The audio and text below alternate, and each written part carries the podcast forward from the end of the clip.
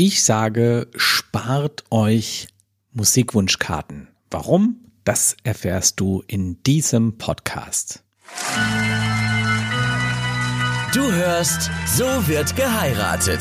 Der Podcast für alle, die gerade eine Hochzeit planen. Mit DJ Stefan Kietz. Herzlich willkommen zurück zum So wird geheiratet Podcast. Und Vielen Dank und es ist natürlich auch super schön, dass du wieder mit dabei bist, auch bei dieser Folge.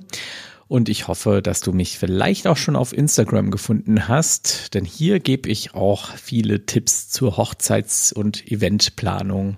Sucht einfach mal nach Stefan Kietz und ihr werdet mich sicherlich sehr schnell finden.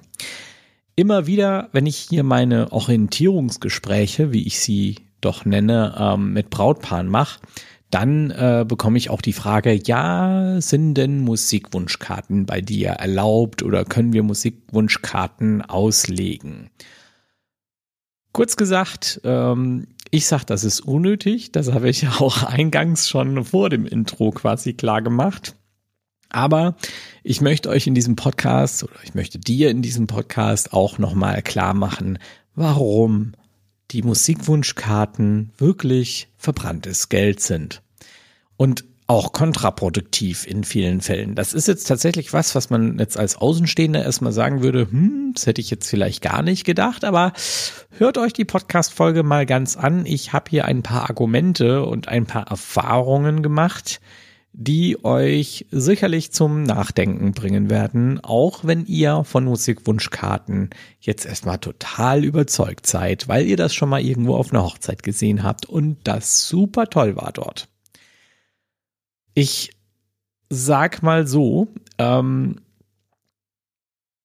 also man sollte das jetzt auch wirklich nicht falsch verstehen. Musikwünsche an sich, die gehören auf eine Hochzeitsparty dazu.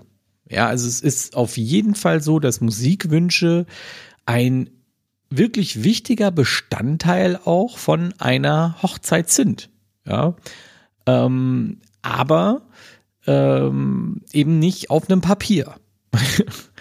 Das Problem ist nämlich, sobald ein Gast oder sobald man in Deutschland irgendwas auf Papier schreibt, dann ist das sozusagen in Stein gemeißelt. Und das ist es halt eben nicht.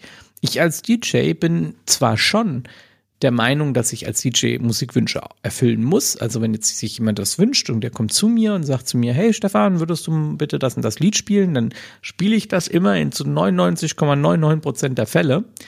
Aber es gibt halt eben auch Momente, in denen es eben nicht angebracht ist, den Musikwunsch zu erfüllen. Zum Beispiel, wenn sich jetzt jemand plötzlich äh, auf eurer Hochzeit äh, irgendeinen Song wünscht, der textlich halt so absolut nicht zu einer Hochzeit passt. Ähm, und das kommt vor. Oder es wünscht sich jemand euer absolutes Hasslied, was ihr mir im Vorgespräch schon mal verraten habt. Das heißt, ich weiß genau, ihr wollt nicht Robbie Williams mit Angels zum Beispiel hören und dann kommt ein Gast und wünscht sich das und das ist aber so ein Lied, das euch einfach an schlechte Sachen erinnert und äh, sind wir doch ehrlich, das muss man an einer Hochzeit dann nicht haben und das muss auch jeder Gast verstehen. Jetzt schreibt aber jemand das Ganze auf so eine Musikwunschkarte drauf und dann ist das ja in Stein gemeißelt. Und ich kann demjenigen dann auch kein Feedback geben und kann sagen, du pass auf, das Lied ist jetzt ein Lied, was die Braut nicht gerne hören will oder äh, auch vielleicht einfach sagen, ich habe das Lied nicht, das kann ja auch vorkommen. Oft mache ich das als DJ tatsächlich sogar so, wenn sich jemand was wünscht, was sich das Brautpaar ähm, ähm, nicht wünscht, also wo ich einfach im Vorgespräch schon mit denen abgeklärt habe, dass das nicht laufen soll, dann sage ich einfach, oh, tut mir leid, das Lied habe ich nicht. Ja. Ähm, und dann ist die Sache ja erledigt. Und das ist genau das, was, was es eben auch, ausmacht, wenn eben keine Musikwunschkarten da sind.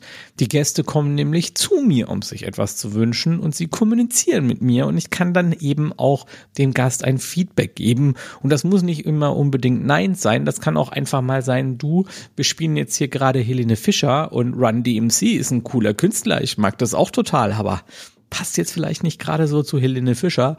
Ich spiele dir das, aber gib mir da mal eine halbe Stunde Zeit, bis ich mich dahin gearbeitet habe.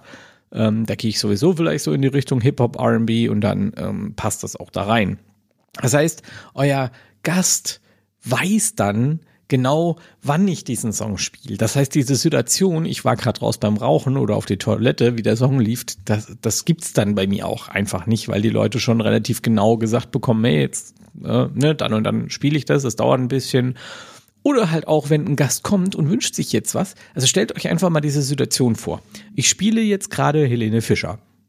Ähm, ist jetzt ein blödes Beispiel, weil es gerade sowas ist, was manche lieben und manche hassen und zwischendrin gibt's nichts. Aber ihr wisst, was ich meine. Ich spiele jetzt Helene Fischer und jetzt steht einer auf der Tanzfläche und denkt sich, hey, da wird ja jetzt super gut dazu passen, Beatrice Egli mit dem und dem Lied. Und dann geht er an so einen Platz und dann füllt er so eine Karte aus und legt die zu mir und in einer halben Stunde lese ich die dann.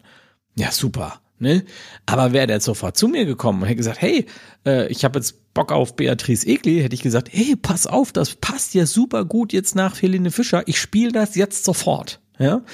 Und dann spiele ich das sofort und äh, euer Gast ist super zufrieden, happy, rennt auf die Tanzfläche, macht die mega Party und ja, eine Situation, die wir vielleicht nicht gehabt hätten, wenn es Musikwunschkarten gäbe.